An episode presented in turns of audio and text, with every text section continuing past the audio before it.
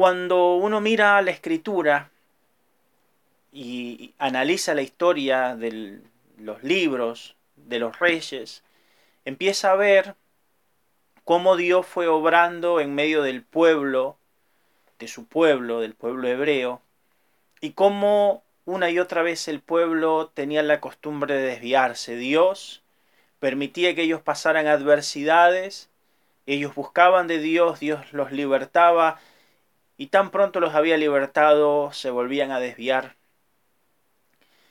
A pesar de que Dios iba obrando en el corazón de ellos, muchas veces se volvieron insensibles a tal punto que volvían a viejos pecados, pecados que uno jamás se imaginaría que ellos volverían a cometer, volver a adorar los becerros de oro, volver a, pensar en que la serpiente de bronce podía ser un instrumento para adoración, llegar al culto idolátrico de, de Baal, de Moloch y de otros dioses ajenos.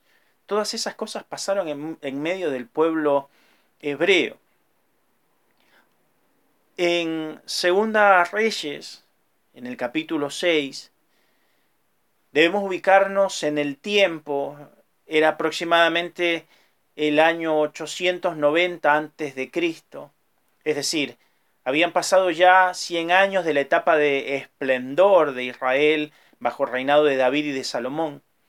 Ya a esta altura, el reino se había dividido. Como sabes, la desobediencia de Salomón trajo que posterior a su muerte el reino, que era uno solo, se dividiera en, en dos.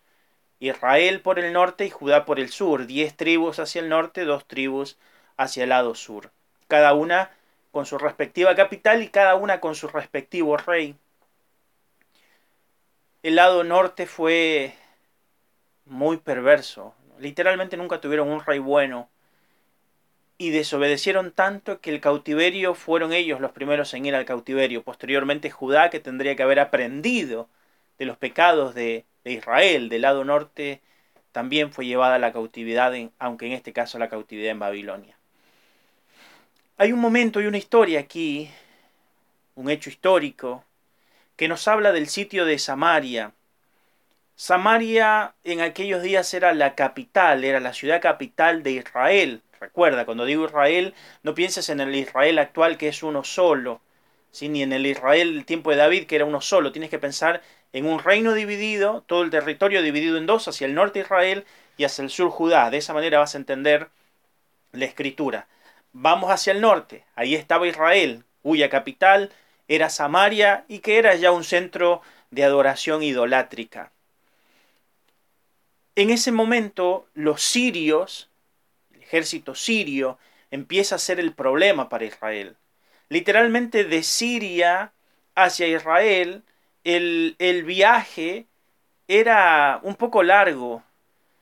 Al día de hoy hacer ese viaje por carretera, caminando, tarda tres días. En aquel entonces tardaba semanas hacer ese viaje. Sin embargo, desde esos lugares distantes venía el ejército sirio para, conforme a la costumbre de aquellos tiempos, sitiar la ciudad, es decir, la ciudad por más que era una ciudad amurallada, que tenía grandes murallas, que tenía una gran puerta, que era el único acceso a la ciudad, y la gente se refugiaba tras las murallas, los ejércitos lo que hacían era ponerse alrededor, acampar ahí hasta que la gente muriera de hambre por no tener más provisiones en sus, eh, para salir a buscar en los campos. Es en este contexto que te estoy diciendo que va a suceder esta historia y esta proeza del Señor que nos permite llegar al título del sermón cuando el Señor usa nuestros pasos. Permíteme mostrarte en primer lugar el ataque del enemigo porque es fundamental que lo entendamos. Dice Segunda Reyes capítulo 6 versículo 24 y leo hoy de la versión internacional de la Biblia así. Algún tiempo después, Ben-Hadad, rey de Siria, movilizó todo su ejército para ir a Samaria y sitiarla. El sitio duró tanto tiempo que provocó un hambre terrible en la ciudad, a tal grado que una cabeza de asno llegó a costar ochenta monedas de plata y un poco de algarroba cinco. Un día, mientras el rey recorría la muralla, una mujer le gritó Sálvenos, Su Majestad. Si el Señor no te salva, respondió el rey, ¿de dónde voy a sacar yo comida para salvarte? ¿Del granero? ¿Del lagar? ¿Qué te pasa? Ella se quejó.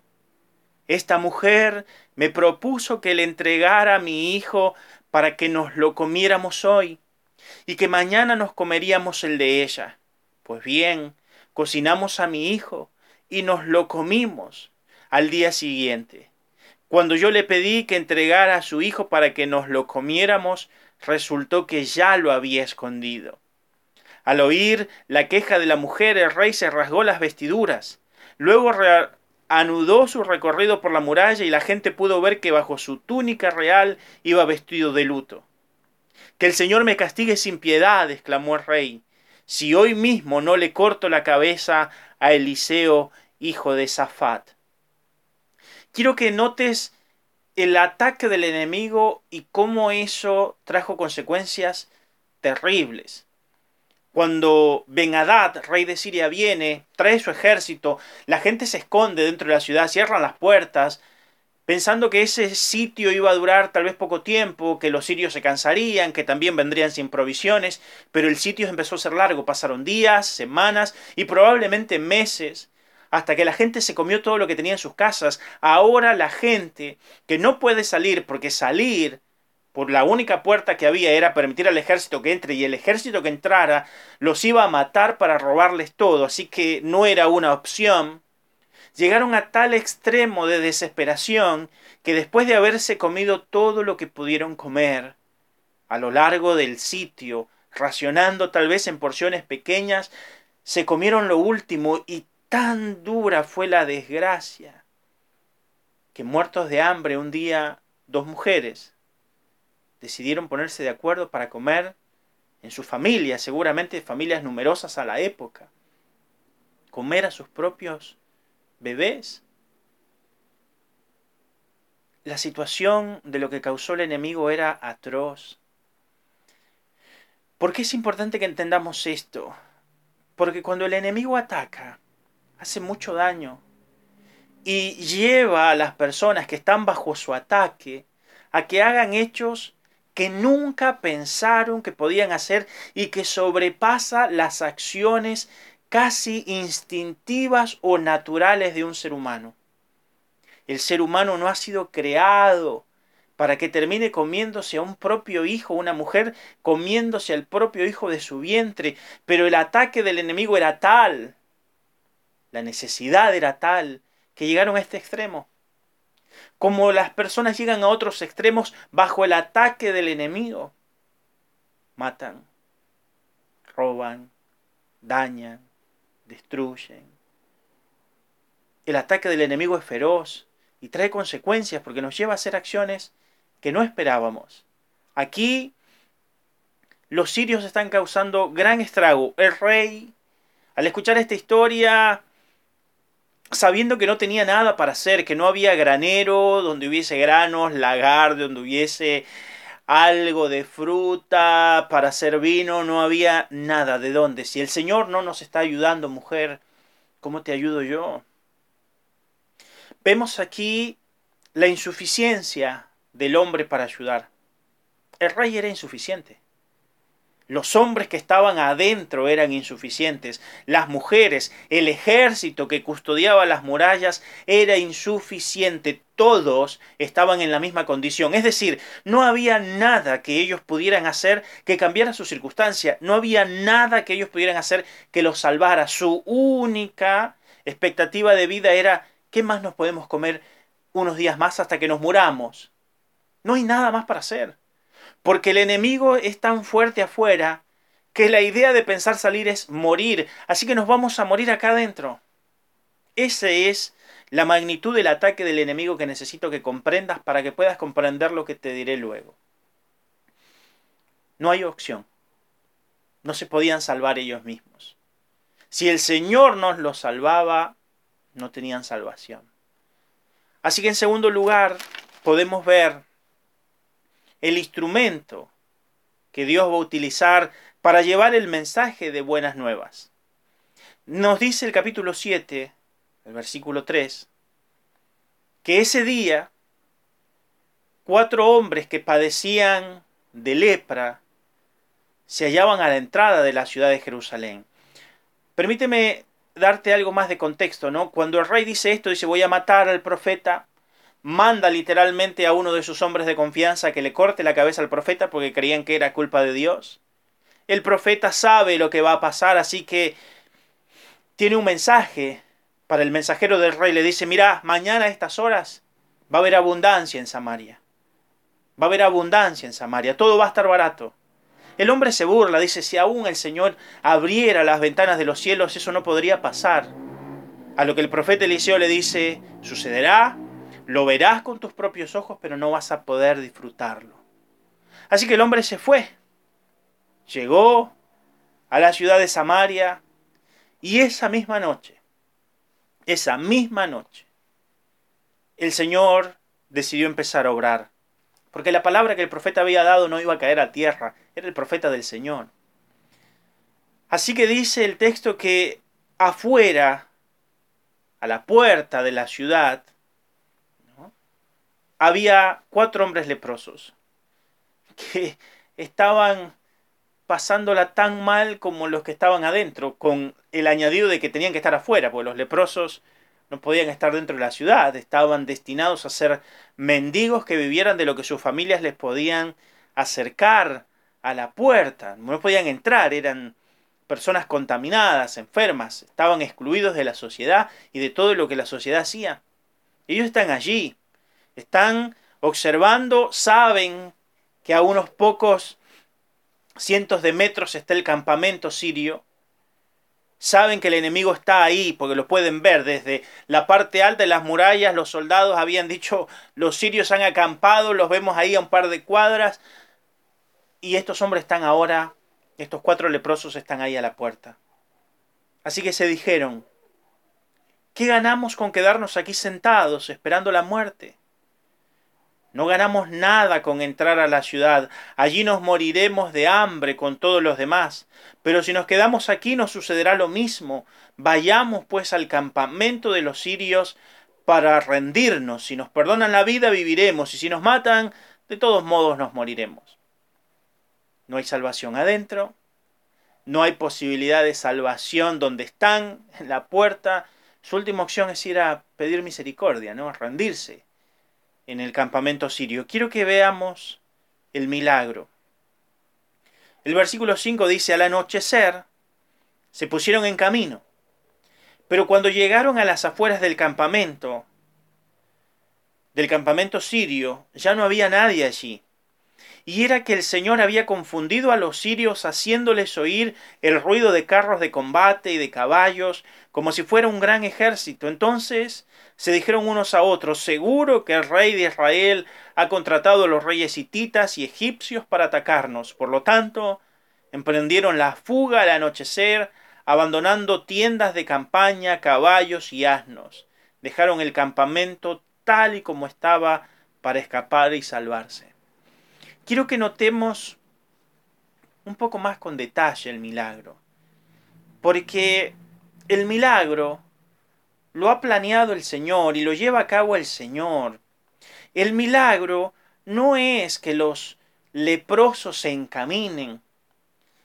El milagro no tiene que ver con los leprosos. El texto es claro.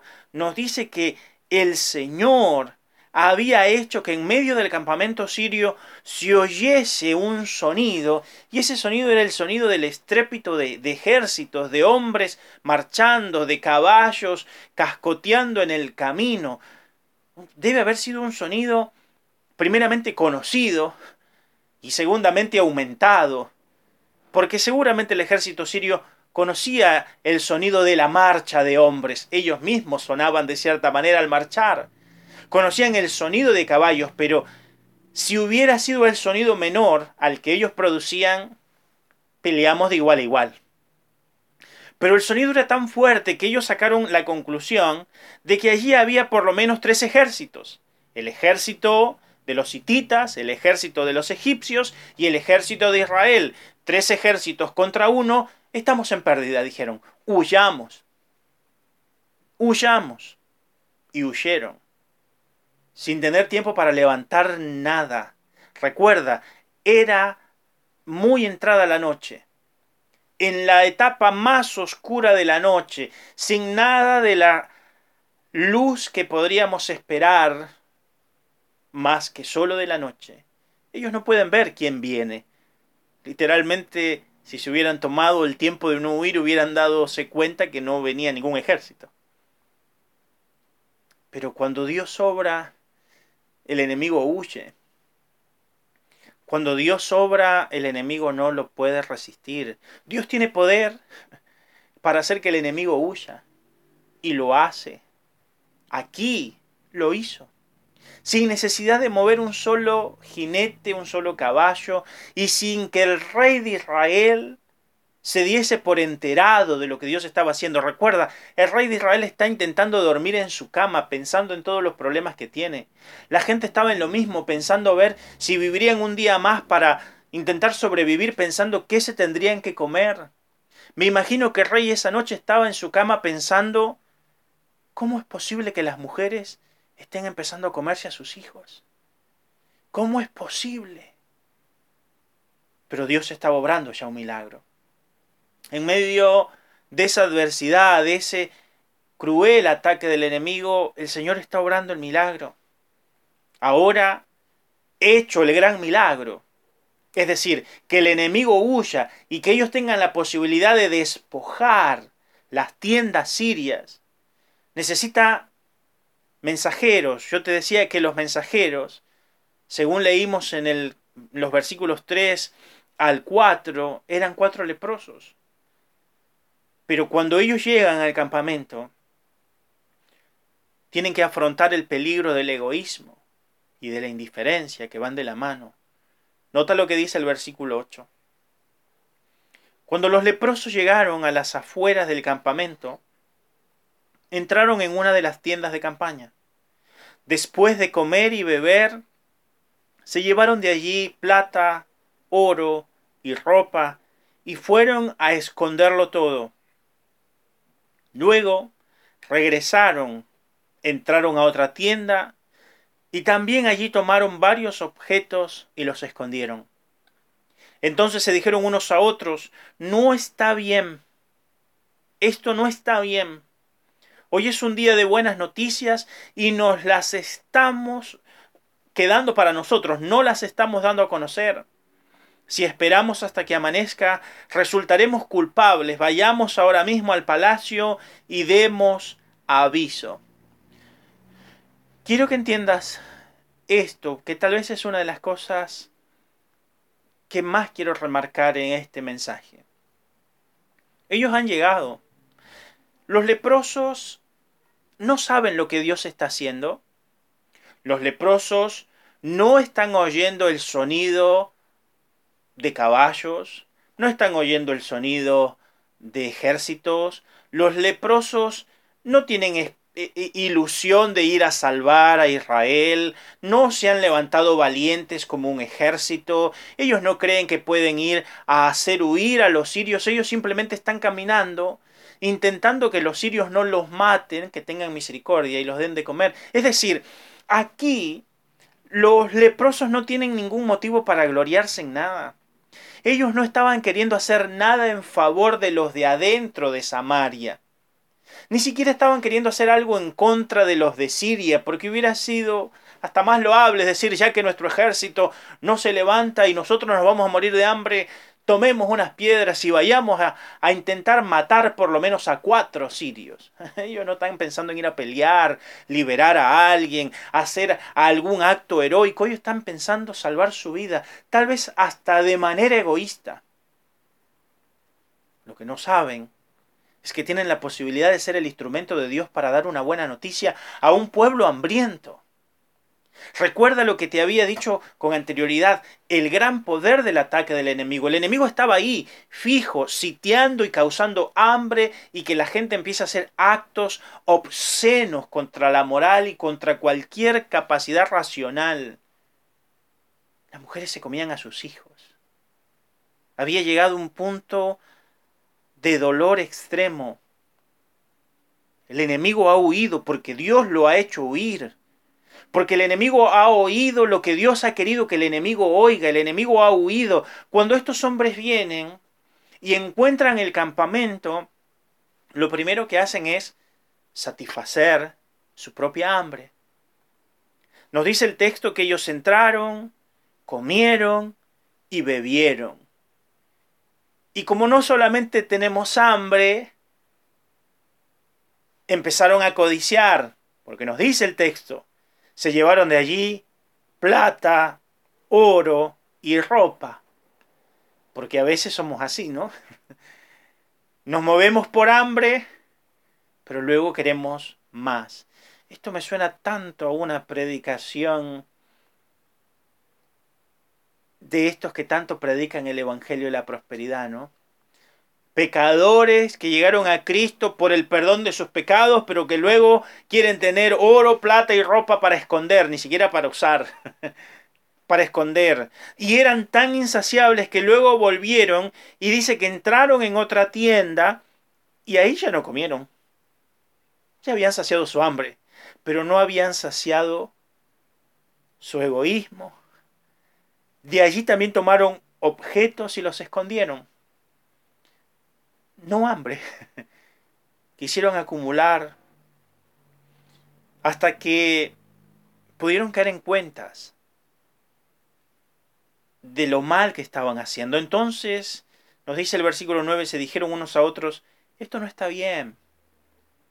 Muchachos, esto no está bien. Nos estamos metiendo de tienda en tienda hay muchas tiendas, no sé cuántas tiendas habría, 100, 200, 300 tiendas. Nos estamos metiendo en 300 tiendas, ya no tenemos más hambre, por más que quisiéramos comer no nos entra más, ya escondimos, hace una hora estamos escondiendo cosas. Y nos olvidamos que a unos pocos metros, familia, hermanos, hermanas, hijos, sacerdotes, ministros, nuestro rey, se están muriendo de hambre. Hay mujeres que se están comiendo a sus hijos. Hay otros que ya han muerto, la gente no tiene esperanza. Han empezado a comer estiércol de aves. ¿Cuándo se ha visto tanta pobreza en medio de nosotros y nosotros estamos aquí con la única intención de ver cuánta plata, oro y vestidos nos podemos llevar. Porque repito, la indiferencia y el egoísmo son amplios. La indiferencia y el egoísmo son amplios y atraviesa todas las esferas desde la hipocresía papal que habla de los pobres, que puede ir en Semana Santa a lavarle los pies a los presos en las cárceles con una jarra de oro. Mientras que no puede vender toda su, su oro, su plata para darle de comer a más pobres vivimos en la hipocresía. Hipocresía de grandes hombres, empresarios, filántropos, políticos, que hablan y hablan y hablan de pobreza, de miseria, cuando ellos se siguen enriqueciendo y el pueblo sigue muriendo de hambre. Pero ¿para qué hablar de los de afuera si es esperable que los de afuera hagan eso? El problema es que cuando los de adentro caemos en estos mismos pecados, cuando los de adentro no nos damos cuenta del error que cometemos, leí hace unos días una publicación que decía que cuando la iglesia se casa con la política, le nacen hijos que no se parecen al padre. He pensado mucho en esto. ¿eh? Repetiré la frase, cuando la iglesia se casa con la política, le nacen hijos que no se parecen al padre. Muchas veces, y no está mal, que creyentes que tengan un genuino llamado entren a la política, pero muchas veces entran a la política y se corrompen y olvídate que son de la iglesia, porque ahora sus intereses son más políticos. Si un creyente no tiene el valor de decirle al político amigo, está mal lo que estás haciendo, ya vendió todas las cosas que nunca debió haber vendido. Creo y debo decir con dolor que cada uno de nosotros estamos muchas veces cometiendo el mismo error que los leprosos. Recuerda, ellos estaban por morir. Y no era que estaban haciendo un acto de heroísmo. Simplemente fueron a saciar su hambre. Y por gracia de Dios, Dios había hecho que el enemigo huya para que ellos pudieran comer. Y comieron, se salvaron de comer, pero en vez de trasladar la buena noticia de que había comida porque Jehová había traído salvación a Samaria, ellos estaban queriendo acumular cosas. Repito, estos cuatro hombres no salieron para ser héroes, salieron para salvar su vida incluso queriendo hasta inclinarse al poder del enemigo, pero Jehová había hecho huir al enemigo, había traído salvación a Samaria, les había salvado la vida y ellos en vez de llevar la buena noticia rápidamente después de haberse llenado el vientre, empezaron a acumular cosas para pretender disfrutarlas mientras otros se seguían muriendo porque seguramente cada minuto era alguien o alguna mujer pensando matemos a nuestros hijos para comérnoslos para no morir de hambre. Somos una iglesia que nació leprosa. Tú y yo somos leprosos que no andábamos buscando a Dios, que no estábamos haciendo algo heroico cuando vinimos a Cristo. No, no de pronto no nos paramos y dijimos un día, voy a entregarle mi vida a Cristo porque quiero ir a ganar multitudes para el Señor. No, tú no hiciste eso, yo no hice eso. Había un hambre en mí, un vacío en mí. Capaz que tú llegaste por una enfermedad, por una situación económica golpeada, por un hogar destruido o por alguna otra motivación algo espuria. Pero llegaste y el Señor te dio salvación y te sació te dejó saciarte de toda clase de bienes y sentiste que volvías a la vida y te diste cuenta que no ibas a morir de hambre porque viste la abundancia que hay en el Señor. Fue bueno ese día cuando tú y yo le entregamos el corazón a Cristo, fue bueno, se nos abrió los ojos de la abundancia. Pero podríamos estar cometiendo el error de estar escondiendo la abundante bendición que el Señor nos ha dado en vez de llevar buenas noticias. Pienso, pienso y pienso. Y me hago la pregunta que te quiero hacer hoy y que te haré más adelante. ¿Y si nos quedara poco tiempo? ¿Y si hoy es el día de buenas noticias, como dice el versículo 9, si hoy es el día de buenas noticias y no las estamos dando a conocer, pensamos siempre de manera torpe que tenemos mañana. Mañana, mañana, mañana. Pero el mañana es demasiado incierto como para pretender llegar a él. Tal vez llegaremos, pero tal vez no. Y hay cosas que tenemos que hacer hoy. Y la principal, la principal es contar las buenas noticias de que Jehová ha traído salvación, haciendo que el enemigo que nos oprimía huyera. Y si no podemos hacer este simple caminar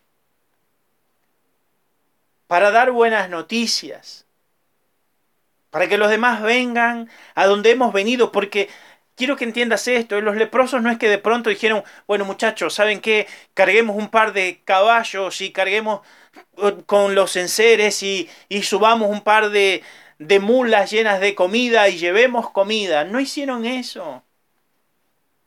No hicieron eso. No se sentaron a, decir pongamos un par de, de, mesas y pongamos comida para que los primeros que vengan tengan que comer. No hicieron eso, al menos no me lo dice el texto. Después de que habían gastado sus fuerzas en acumular, se dieron cuenta que era un gran pecado lo que estaban haciendo y volviendo en sí dijeron, che, vamos a llevar la buena noticia para que la gente venga donde vinimos. No más, no menos. Ellos no podían explicar cómo había huido el enemigo, no podían asegurar si el enemigo se había ido, simplemente sabían que no había nadie ahí. ¿Cómo pasó? No sé. Te voy a mostrar lo que yo vi. No tengo más para decirte.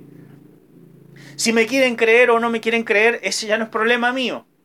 Pero les quiero dar una buena noticia. Fuimos muertos de hambre por comida y encontramos comida y el enemigo que supuestamente la tenía ya no está. El Señor trajo salvación. ¿Quieren ir a ver? Pueden ir. No dijeron, che, bueno, vamos a comer y guardar un poco más, luego nos pegamos una dormida porque ¿qué vamos a ir a molestar a la gente? Es madrugada, muchachos. ¿Qué vamos a ir a gritar a las afueras del muro? Jehová ha traído salvación, Jehová ha traído salvación, es día de buenas noticias. Capaz que los arqueros nos pegan un flechazo, somos los cuatro leprosos. Dijeron, es día de buena nueva, es una noche hambrienta, peligrosa, pero no podemos callarnos. Y si seguimos esperando que pase el tiempo, nuestros pecados nos alcanzarán.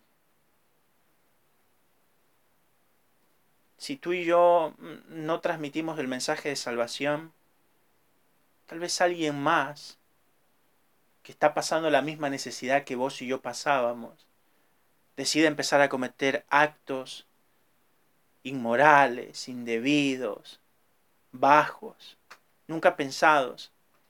Tal vez, tal vez alguien más muera sin esperanza y sin Dios no hay que esperar más. Tú no puedes llevar salvación, lo único que puedes hacer es llevar una buena noticia. Por eso, a veces insistimos tanto en un hecho tan sencillo, pero que calculo que de sencillo no debe tener nada. Debe ser muy difícil, demasiado difícil. Porque sermón tras sermón desde este lugar y seguramente mis consiervos en cada respectivo lugar decimos, tómate un minuto, comparte esto en tu muro, para que puedan escucharlo tus familiares, tus amigos, tus contactos, gente que amas, que tú no tienes ni idea si están en sus casas o en sus trabajos elevando una oración diciendo, Señor, si existes, dame un mensaje. Y el Señor está enviando un mensaje, pero tú y yo somos tan, pero tan, tan, tan egoístas a veces, que total, nosotros ya estamos en el cielo, ¿no? Estamos salvados. Nosotros ya hemos recibido palabra, hemos recibido tanta palabra que podemos ir de carpa en carpa y decir, ya no tengo hambre. ah, no, que voy a escuchar el sermón del pastor una hora es demasiado. De estar sentado ahí escuchando. Ya lo escuché. Otra vez Segunda Reyes capítulo 6 y 7. Otra vez la historia de los leprosos, pastor. Te digo simplemente lo que el Señor me dijo que te diga. Porque a veces pensamos y pensamos y pensamos, pero no hacemos.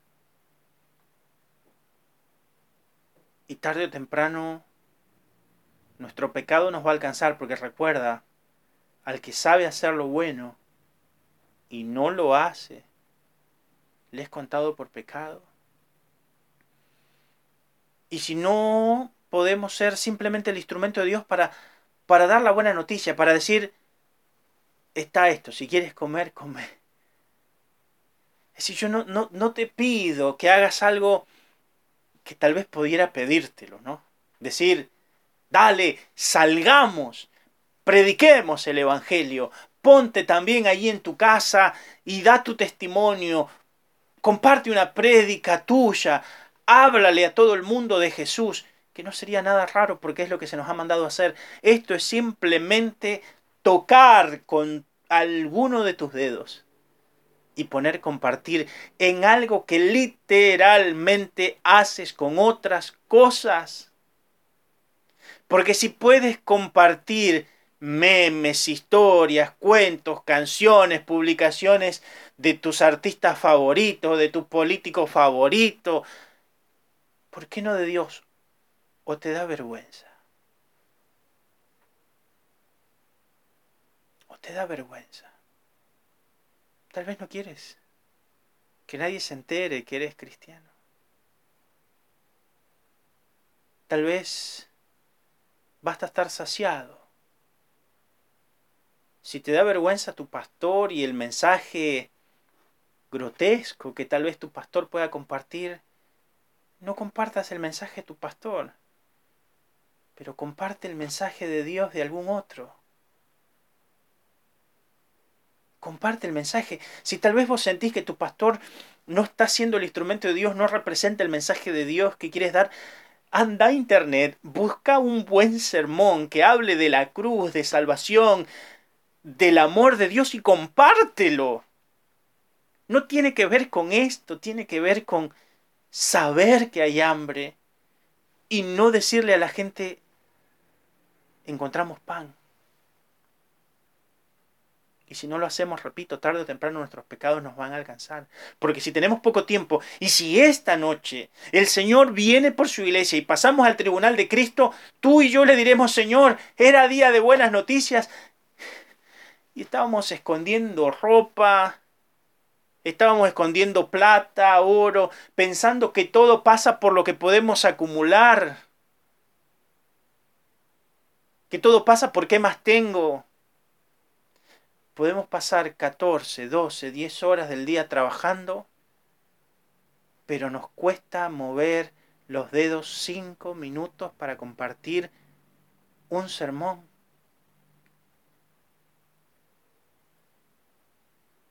Simplemente digo lo que el Señor me dijo que dijera. ¿eh? Capaz que no lo compartes por esto. Necesitamos entender que el egoísmo y la indiferencia es un gran peligro. Debo terminar mostrándote el resultado de la acción correcta que ellos hicieron, dice el versículo 10. Así que fueron a la ciudad y llamaron a los centinelas. Les dijeron, fuimos al campamento de los sirios y no había nadie allí. Solo se oía a los caballos y a los asnos que estaban atados, y las tiendas las dejaron como estaban. Fin del comunicado. No dijeron más nada, ¿eh? No hubo explicaciones, ni, ni, ni nada. Sencillo. Como compartir una prédica y decir nada. Ponerla en tu muro. El que quiere verla, la verá. Dios utilizará eso, no te pide más nada. Compartirla. Compartí 10 prédicas por día si quieres. Alguien necesita escuchar esto. Y tenemos poco tiempo para compartir el mensaje. Los centinelas, a voz en cuello, hicieron llegar la noticia hasta el interior del palacio, aunque era de noche, porque las buenas noticias se predican a todo tiempo. Todo tiempo es bueno para compartir el Evangelio. El rey se levantó y dijo a sus ministros, déjenme decirles lo que los sirios están tramando contra nosotros. Como saben que estamos pasando hambre, han abandonado el campamento y se han escondido en el campamento, quieren que salgamos para atraparnos y entrar a la ciudad. ¿Incrédulos? Siempre hay. Para no hacer larga la historia, decidieron enviar dos o tres hombres en cinco caballos Dijeron, enviemos unos pocos, no sea que sea una trampa. Fueron. Estos que fueron se dieron cuenta que era tal como habían dicho los leprosos. Seguramente alguno comió, pero volvieron. Dice la escritura, versículo 15. Llegaron hasta el Jordán y vieron que todo el camino estaba lleno de ropa y de objetos que los sirios habían arrojado al huir precipitadamente. De modo que regresaron los mensajeros e informaron al rey. Y el pueblo salió a saquear el campamento sirio, y tal como la palabra del Señor lo había dado a conocer, se pudo comprar una medida de flor de harina con solo una moneda de plata y hasta un una doble medida de cebada por el mismo precio. ¿El Señor había dicho que iban a ser saciados? Sí. ¿Alguien dijo que era imposible? Sí. ¿Fue posible? Sí. La escritura dice en Romanos capítulo 10, versículo 14 en adelante, ¿cómo pues invocarán? ¿Cómo? Invocarán a aquel de quien no han oído. ¿Y cómo oirán si nadie les predica? Dos buenas preguntas, ¿no? ¿Cómo invocarán? ¿Cómo orarán a ese Dios de quien no han escuchado que pueden orar? ¿Y cómo creerán en ese Dios si nadie les predica? Te pregunto, ¿quieres a tu familia en el cielo? ¿A tu esposa que tienes al lado? ¿A tus hijos? ¿A tus padres? ¿A tus abuelos? ¿A ese vecino que te da una mano? ¿Lo quieres en el cielo? Claro, pastor, porque te puedo asegurar dos cosas, ¿eh? o va al cielo o va al infierno y a donde vaya se va a quedar ahí eternamente. Tal vez tengas a ese ser querido enfrente ahora y sabes que no tiene a Cristo en su corazón. Y no le vas a hablar. No le vas a decir. No le vas a compartir el mensaje. ¿Cómo creerán si nadie les predica? Y si no puedes predicar, compartir la prédica. Puedo asegurar que en un par de horas, cuando me tome un tiempo libre y seguramente pase por las redes sociales, veré tus memes, tus fotos, tus compartir de cosas graciosas o grotescas, o personales e íntimas. Quiera Dios que no por la presión de que alguien vaya a ver, porque de veras yo no tengo nada que fiscalizarte. Simplemente recordarte que si esos leprosos se hubiesen quedado allí comiendo, hubieran comido uno, dos, tres días, luego todo se echaría a perder. Pero cada día que ellos se quedaran allí comiendo para ellos mismos, alguien más se iba a estar muriendo de hambre. Literalmente. Y cada día que tú y yo no compartimos el mensaje, alguien más muere. Y lamentablemente muere sin Dios.